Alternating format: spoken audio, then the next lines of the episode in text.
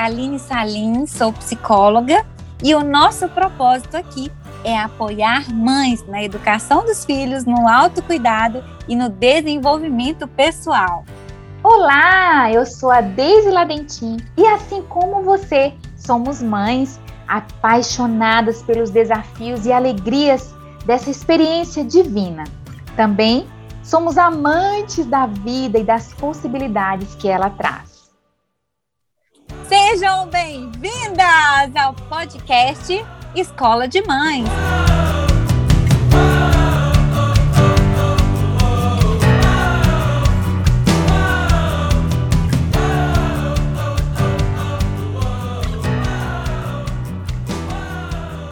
E o nosso segundo episódio acolha a sua criança interior. Lia Luft diz o seguinte: a infância é o chão sobre o qual caminharemos o resto de nossas vidas. Existe uma criança em nós, a criança que a gente foi um dia, com alegrias, com tristezas, marcas que o passado deixou e que antes de ter filhos, Daisy, elas ficavam escondidas ou até imperceptíveis. Só que os nossos filhos nascem e tocam nessas feridas e nessas marcas. E quando tocam, dói. Por isso, nós precisamos cuidar dessa criança que habita em nós. Isso mesmo. Às vezes a gente segue cheia das nossas atividades, segue na nossa, na nossa rotina, sem perceber, sem olhar para essa criança que existe dentro da gente, sem olhar para a maneira como a maternidade nos afeta. E esse podcast, minha gente, esse podcast é um convite para você olhar para você. É um convite para que você pare um pouquinho, respire a vida de mãe é tão agitada, é tão barulhenta. E esse podcast é um convite para você parar e se escutar. Escutar o seu coração, deixar aí o seu coração fluir enquanto a gente conversa aqui sobre esse tema tão importante. Então, vamos lá.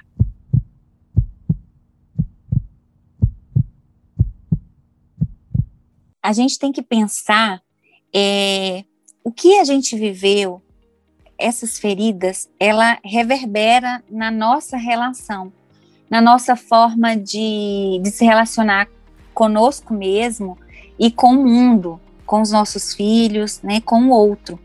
E aí você deve você deve estar tá se perguntando assim, Kaline, mas para que a gente lá atrás mexer no passado, nas coisas que, que já passaram? Porque para a gente compreender o nosso presente, viver de maneira plena e autêntica o nosso presente e pensar também no nosso futuro, a gente precisa ir lá atrás e cuidar das feridas que ainda estão abertas. Essas feridas né, provocadas talvez na nossa infância, na nossa adolescência, e que são padrões de comportamento que a gente repete muitas vezes de maneira inconsciente, sem se dar conta de que o que tem nos motivado a agir de determinada maneira são essas crenças e feridas do passado, essas dores e questões mal resolvidas, né, do nosso passado. E a gente não se dá conta de como a força, né, como elas são poderosas para determinar a maneira como agimos, quando como pensamos, é, as escolhas que fazemos na vida. Você já parou para perceber, por exemplo, por que, que eu gosto de tal coisa? Por que, que eu não gosto de tal coisa? É, por exemplo, meu time de futebol, por que, que eu gosto de tal time? Por que, que eu tenho tal religião? Os meus gostos alimentares ou um hobby. Tudo isso, gente, começou lá na nossa infância, na nossa relação com a nossa família. Então, assim, os nossos gostos musicais, se a gente for parar para pensar, a gente vai encontrar o motivo porque a gente gosta de tal coisa e não gosta de outra. E esses motivos, essas razões podem estar lá na nossa infância, porque na nossa infância é que a gente aprende como viver, como sobreviver. Eu sempre falo, gente, que a gente não pode dar ao outro aquilo que a gente não tem dentro da gente. E o que que, como que essa frase, como que essa reflexão, ela pode ser contextualizada dentro da maternidade? enquanto você falava, Karine, eu lembrei de uma mãe com quem eu dialogava há alguns dias e ela falando sobre a, a, os desafios dela para lidar com o segundo filho. É, é muito diferente do, do, do primeiro filho. E, e, me veio isso aqui agora na minha mente, né? Às vezes a gente tem dificuldade de aceitar a, o outro porque a gente também não se aceita, porque também a gente não aceita algumas características em nós. Para para pensar sobre isso. Por que a dificuldade de lidar com uma criança menos doce? Vamos colocar aqui entre aspas. Por que a dificuldade de lidar com uma criança questionadora? Por que a dificuldade de lidar com uma criança que insiste em ter a sua voz escutada? Porque tem algumas crianças que não reclamam tanto assim para falar. São crianças mais silenciosas, elas são mais observadoras, mas tem outras que brigam para falar, elas brigam, elas querem espaço para dizer, para falar a opinião delas. E por que que isso te incomoda tanto?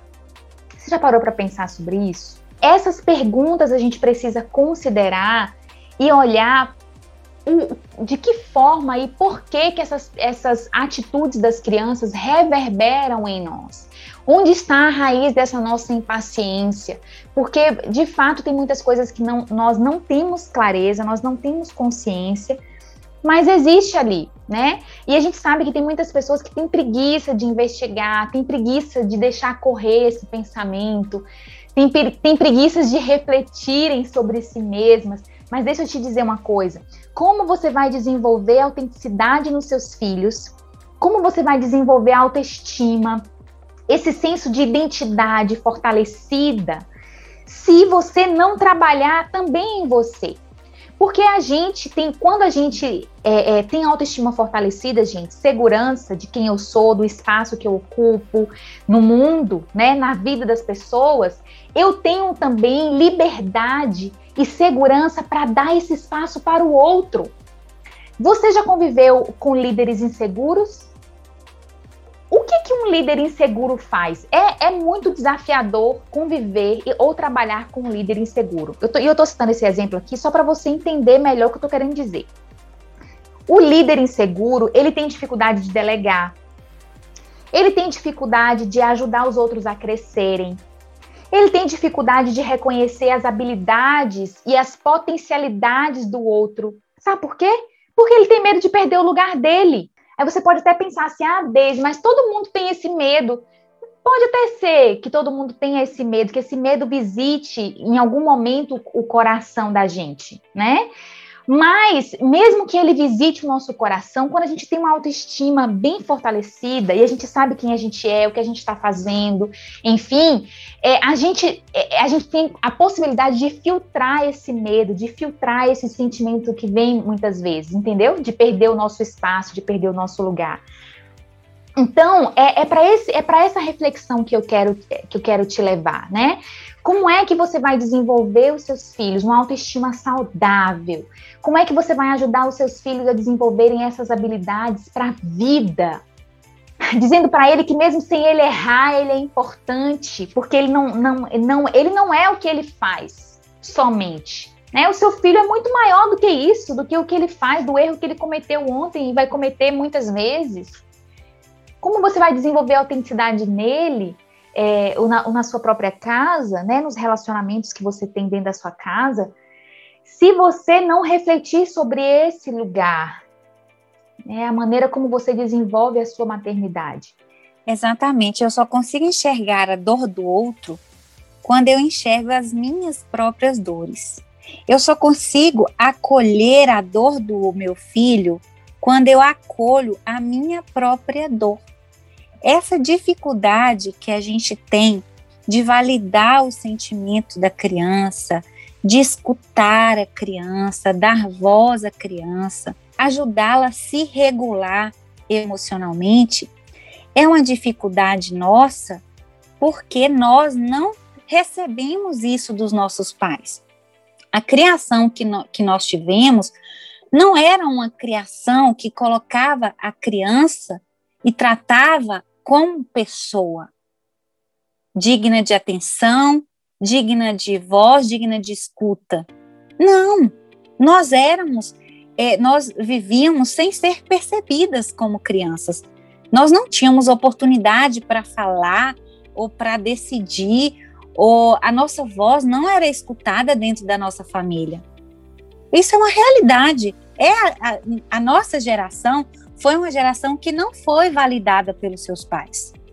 Infelizmente, hoje a gente está vendo um novo movimento né, em que nós fazemos parte desse movimento de consideração positiva, de tratar a criança como pessoa humana e digna de respeito. Né? Então, é, hoje que está começando esse movimento, mas antigamente não era assim. Então, essa dificuldade que nós temos, ela vem dessa criança interior que habita em nós. Porque quando o presente e o passado dele se misturam o tempo todo, é uma viagem no tempo que a gente faz. E aí tem uma frase da Elisama Santos, é a autora do livro Educação Não Violenta e do livro Por que Gritamos, que diz assim: Cada vez que eu acolho meu filho, curo mais um pouco a criança que habita em mim. E sabe quando que essa criança habita em mim? Sabe quando ela emerge? Ela vem à tona, gente? ela vem no momento de tensão, no momento de crise, no momento de angústia, diante dos desafios, naqueles momentos que nós não temos o controle emocional, diante do medo, diante do pavor. E aí, nesses momentos de tensão, é que essa criança interior ferida grita em nós.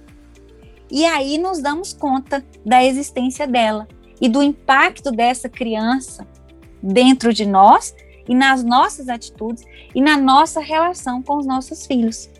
Então, primeiro, antes de qualquer coisa, eu preciso acolher a minha dor, as minhas feridas.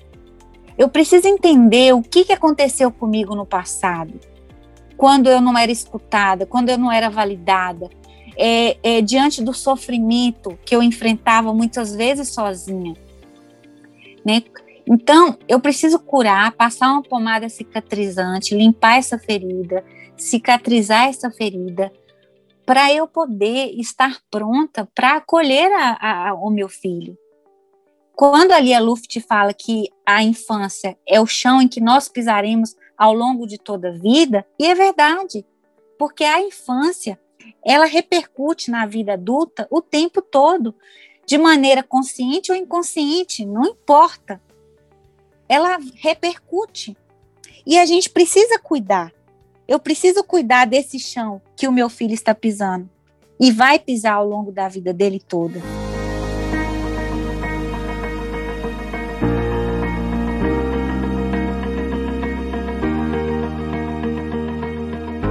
Pode ser que você esteja pensando aí, meu Deus, que papo pesado!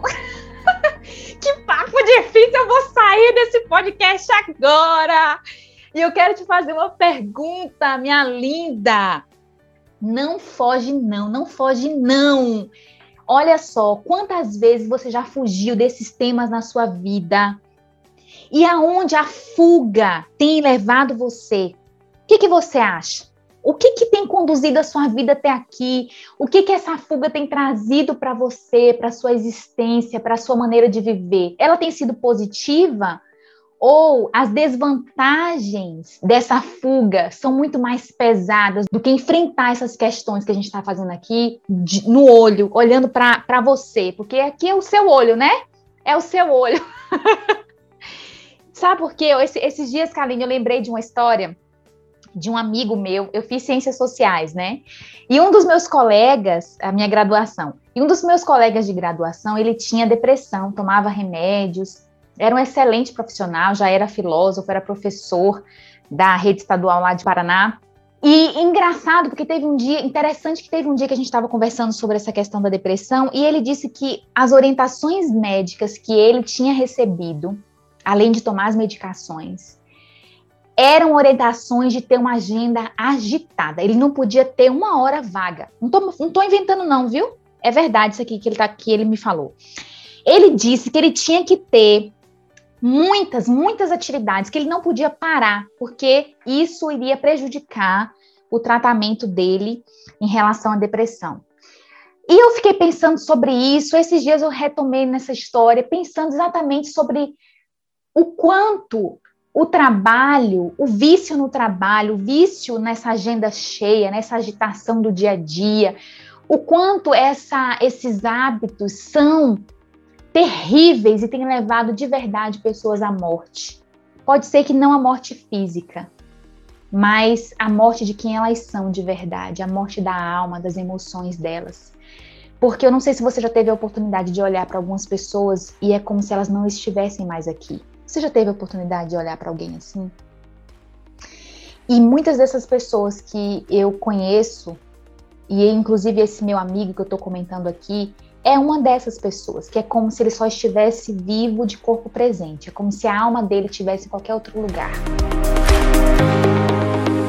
E sim, gente, pode ser que as medicações e uma, uma estratégia de agenda seja importante para um tratamento de depressão, mas eu fico pensando aonde é que essa criatura, em que momento essa criatura vai parar e pensar na história, aonde ela vai, essa pessoa vai parar e pensar nas raízes dessa dor, ou do porquê que essa dor ficou tão gigante a ponto de não suportar mais. E eu quero te perguntar isso. Se você é uma dessas pessoas que tem fugido, que tem se escondido numa agenda lotada, porque afinal de contas, uma agenda lotada, você pode ser que você se sinta muito importante com uma agenda cheia de atividades, né? A gente, a gente sabe que hoje em dia uma agenda lotada também é um sinal de status. Mas tem muitas pessoas que têm agenda lotada e estão adoecidas. E a minha, a minha fala aqui é para te encorajar a se encontrar com você. Se você tem adiado esse encontro, adiado a investigação dessas perguntas que rondam o seu coração e que afastam você muitas vezes, né? A resposta a essas perguntas afastam você da vida que você quer ter, afastam você de você, por favor, não adia mais não, não adia mais esse encontro com você, porque é, é, essa fuga desconecta a gente da gente mesmo. É uma, é uma crise de conexão com a, com a própria vida, com a própria alma. O primeiro passo para a gente cuidar dessa criança interior e das feridas que habitam em nós é a autoconsciência. Enquanto a gente estiver fugindo, negando essa dor, ela vai continuar lá. Seguir sem cuidar, gente, dói ainda mais. Existe um mecanismo de defesa do nosso inconsciente que é a negação. É um mecanismo de proteção. E aí a gente usa esse mecanismo para fugir dessa dor, porque a vida ela quer combater a dor. A vida ela sempre quer vencer. Então, qual que é o, o mecanismo psíquico que é utilizado? Vamos fugir disso. Então, ela pega um mecanismo de defesa da negação, ela pega todas essas feridas, todas essas dores, né, e ela enterra bem fundo ela cava um buraco, enterra essas feridas lá dentro do buraco, fecha esse buraco e coloca um guardinha vigiando esse buraco para que você não vá lá e desenterre nada, porque o desenterrar vai trazer à tona dores que o seu inconsciente não quer lidar. Feridas que vão te trazer incômodo e perturbação. E o que que teu inconsciente quer? Ele quer ficar numa zona de conforto, como se nada tivesse acontecido e como se estivesse tudo bem com você. Mas por isso que a gente foge muitas vezes do nosso passado, da nossa história de vida e revirar as coisas que tá lá dentro do baú, sabe? Porque isso tudo, gente, bagunça a nossa estrutura emocional. Pensa como um guarda-roupa. O guarda-roupa tá lá anos sem né, você mexer nas coisas e tá toda aquela bagunça lá dentro daquela gaveta. Mas tem um dia que a gente precisa fazer uma faxina, que a gente precisa limpar a gaveta. Mas para limpar essa gaveta, a gente tem que tirar tudo o que está lá dentro. E aí faz aquela bagunça toda no teu quarto, e aí você precisa separar as roupas que você já não usa mais, já não serve mais para doar. Aí você tem que limpar as teias de aranha que está dentro do guarda-roupa a sujeira que está toda dentro do guarda-roupa. E aí depois você vai colocando, dobrando e vai colocando tudo lá organizadinho, tudo limpinho. E ainda coloca um sabonete. Eu mesmo coloco sabonete nas minhas gavetas para dar um cheirinho gostoso nas roupas, né? Que eu sou eu sou raiz, gente. Eu sou raiz. Eu não compro aqueles negócios pronto não. Eu coloco é sabonete mesmo. e é uma beleza. Funciona. Então, a gente precisa ter todo esse movimento de tirar para depois limpar, para depois organizar. E assim são as nossas emoções. E a gente precisa organizar a nossa vida emocional. E a gente precisa, gente, jogar a luz, trazer à luz tudo aquilo que está na escuridão e que a gente não quer enxergar mas que para buscar uma vida plena, autêntica e a cura da nossa criança interior, a gente precisa trazer luz a, a ao que está escuro. E para isso acontecer, a gente tem que se acolher. A gente precisa buscar ajuda. Como que é essa ajuda? Através das nossas relações, através de uma psicoterapia, de um processo de autoconhecimento. Através, quando eu falo das relações, porque eu acredito que a relação cura. Eu vou contar rapidinho aqui uma história. É, eu, eu vivi uma rejeição e um abandono por parte do meu pai. E essa história foi muito traumática para mim eu, eu me senti rejeitada quando meu pai é, se separou da minha mãe, eles se separaram, e meu pai foi embora. Eu tinha oito anos, eu tinha sete para oito anos, eu não tinha oito anos ainda não. Ele foi embora para São Paulo. E aí eu morava no interior da Bahia. E a minha mãe estava com uma amiga é, passeando no centro da cidade e ela encontrou essa amiga e a amiga falou: Você sabia que o pai da Kaline foi embora? Eu, com sete anos, naquela hora, minha filha, eu, eu arregalei o olho e falei: Hã? E prestei atenção na conversa. Minha mãe foi embora para onde? Foi embora para São Paulo. E aí eu escutei quando a amiga da minha mãe foi embora. Aquilo para mim, gente, foi como se fosse uma morte uma criança de sete anos daquela época, a gente não sabia que quer ir embora, a gente não sabia nem onde ficava São Paulo. E eu falei assim, mãe, aonde que fica São Paulo? Ela falou, é um lugar muito longe. E eu falei, mas como é que a gente faz para ir lá, para eu ver meu pai? Ah, não sei se você vai conseguir ver seu pai mais não, porque é muito longe, tem que pegar, acho que é dois, três dias de viagem. Na cabeça de uma criança de sete anos, sabe que, que o sentimento que veio naquele momento é: meu pai foi embora sem se despedir de mim. Meu pai me abandonou. Meu pai me deixou. Ele me rejeitou. Ele não se importou comigo. Ele não veio me, me dar tchau, me dar uma satisfação. Aquilo, gente, foi tão traumático que eu lembro como se fosse hoje daquela cena. E aí, eu cresci. E o que que essa história tem a ver com o início do meu namoro? Eu estava na igreja e eu morava em outro bairro. Eu tinha perdido o último ônibus que, que me levava para casa. E aí eu perguntei a um amigo se ele poderia me levar para casa. Ele falou: olha, o Rafael, ele mora lá perto de você. O bairro dele é próximo ao seu. Vê com ele se ele pode te levar. E aí eu cheguei pro meu esposo, que é hoje, né? E eu falei: Oi, Rafael, tudo bem? Você mora em tal lugar? Será que você poderia me dar uma carona? Ele, claro.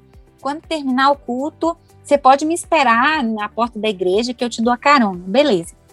E aí, assim eu fiz. Gente, nada desse homem aparecer. A sensação que eu tive foi idêntica, foi a mesma que eu senti quando eu tinha sete anos e descobri que meu pai havia me abandonado. A mesma sensação. Era como se o mundo parasse ao meu redor e eu fiquei ali e as lágrimas desciam. Gente, eu não tinha nenhum sentimento pelo Rafael, eu não conhecia ele, ele não era nada meu, ele não era amigo, ele não era ele era um irmão da igreja. Por que, que eu chorava? copiosamente. Porque a sensação que me veio naquele momento foi a sensação de abandono, a mesma sensação que eu senti na infância. E aí eu falei, cara, ele não me deu satisfação, ele me abandonou, ele me rejeitou, eu estou aqui desamparada, eu estou aqui sozinha. Era só uma carona, entende? Mas para mim não era uma carona, era mais uma experiência de abandono. Desde eu chorava e eu tremia. De repente eu olho a ladeira, meu marido descendo. E naquela hora eu falei: ele não me abandonou, ele não me rejeitou. E quando eu entrei no carro, ele falou assim: Eu fui levar uma irmã mais velha, idosa em casa, que eu sempre levo ela em casa. Desculpa por não ter te avisado. Gente, se eu não tivesse sofrido uma história de abandono na infância e tivesse vivenciado aquela situação, eu simplesmente ia falar: Ah, não sei, acho que ele. Ele deve ter acontecido alguma coisa, ele não estava afim de me dar uma carona e simplesmente foi embora. Eu tinha interpretado aquilo ali de uma outra maneira de uma maneira mais saudável. E eu ia falar assim: a culpa é dele. Ele teve um imprevisto, ele não estava afim, sei lá o quê. Vou dar um outro jeito na minha vida. Vou seguir adiante, vou pedir carona a outra pessoa. Eu ia falar assim: o problema não está em mim, o problema está nele, ou no imprevisto que aconteceu. Eu tinha dado uma outra interpretação para aquela situação. Eu não teria chorado, eu não teria sofrido. Era a vida que segue. Mas por que que aquilo ali foi tão assim chocante? Porque o meu presente, ele estava conectado ao meu passado. E a história é linda, gente, no final dessa história aqui, depois dessa carona, nos tornamos amigos. E, e meu marido não me abandonou e, e até hoje, ele não me rejeitou até hoje, né? ele tem sido base segura, lugar de abrigo, lugar de apoio, de esconderijo, de refúgio. E por que, que eu estou falando que a relação cura? Porque eu achava que é, ninguém poderia, que as pessoas com que eu iria me relacionar, os homens com que eu iria me relacionar, iriam me abandonar, iriam me rejeitar, iriam fazer a mesma coisa que o meu pai fez um dia. Mas o meu esposo, ele veio numa relação saudável se mostrou uma pessoa confiante, em que eu poderia confiar. E ali ele mostrou assim: aqui você pode ficar tranquila, relaxa, que eu não vou te deixar. Aqui você pode ficar de boa. Então, a relação, gente, ela pode te adoecer, mas a relação também tem o poder de te curar.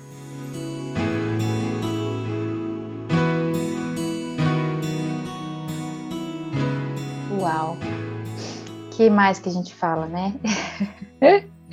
a única coisa que eu posso falar é que talvez você tenha medo de deixar as suas emoções fluírem, de reconhecê-las, de voltar na sua história e compreender essas dinâmicas, né? Esse exemplo tão maravilhoso que Kaline compartilhou aqui com a gente. Quero te agradecer, Kaline, porque é tão desafiador a gente se expor assim, né? mas o quanto isso, esse seu exemplo e a, a sua história é rica para a gente também se compreender. Porque talvez você não entenda o porquê do seu ciúme, talvez você não entenda o porquê da sua insegurança, talvez você não entenda é, o porquê que você não tem a, a paciência ou a disponibilidade do seu coração de ouvir o seu filho, de olhar nos olhos dele, de, de fortalecer esse vínculo que já é tão natural, né? É, do nosso, do nosso, da nossa humanidade, mas às vezes aquilo que é natural, que flui, que é para fluir, é rompido por conta dessas desconexões que a gente vai vivendo na vida. Então é importante você parar assim, não fuge, não foge não, e nem dê ouvidos para essa voz que às vezes vem é, da, inclusive da cultura, de outros familiares, de outros amigos, essa voz que pode chamar você de fraca porque você chora, chamar você de fraca porque você quer sentar numa conversa e, e lavar roupa suja, você quer colocar as questões na mesa. Deixa eu te dizer uma coisa aqui, mãe, mulher, forte é quem enfrenta, porque enfrentar essas questões não é tarefa fácil. Não é tarefa fácil. E a gente está aqui mais nesse, nesse, nesse canal a mais para segurar a sua mão e para ajudar você a seguir em frente, ajudar você a se levantar, ajudar você a chorar a dor que você precisa chorar, né? Porque sim, esse pode ser o início de uma nova fase na sua vida. Você já parou para pensar nisso? A partir das decisões que você vai tomar nos próximos dias sobre, sobre a sua própria história, sobre a maneira como você está vivendo hoje, pode mudar a sua vida. Então a gente quer sim que esse podcast seja esse lugar, esse ambiente seguro que vai potencializar ainda mais a sua vida, que vai ajudar você a enxergar ainda mais com profundidade quem você é e toda, o, todos os potenciais, as oportunidades que há para viver. Mas a gente só vai conseguir enxergar se a gente, se aqui dentro da gente algumas coisas estiverem resolvidas, né? Porque o que a gente enxerga lá fora tem, está completamente relacionado com o que a gente vive dentro da gente. Então a gente quer segurar na sua mão e seguir em frente. Eu queria só agradecer a você que está nos escutando. Obrigada pelo seu tempo, pelos seus ouvidos, pela sua atenção. É um privilégio aqui para nós ter você como ouvinte e eu quero também que você mande um retorno para a gente se você gostou desse podcast. Também compartilha com outras pessoas para que essa mensagem de cura, de transformação, de mudança de vida, de mudança pessoal e na relação com os filhos venham acontecer na vida de outras e outras mães, de outras e outras mulheres. Então compartilha com suas amigas. Eu queria também agradecer você, Deise, por essa parceria, por esse momento importante. Agradecer a Deus pela oportunidade de estar aqui. E mandar um beijo no coração de todas vocês. Gratidão, muita gratidão, gente. Um beijo para você e a gente se encontra no próximo episódio. Um abraço carinhoso, um beijo para vocês. Tchau. Oh, beijo.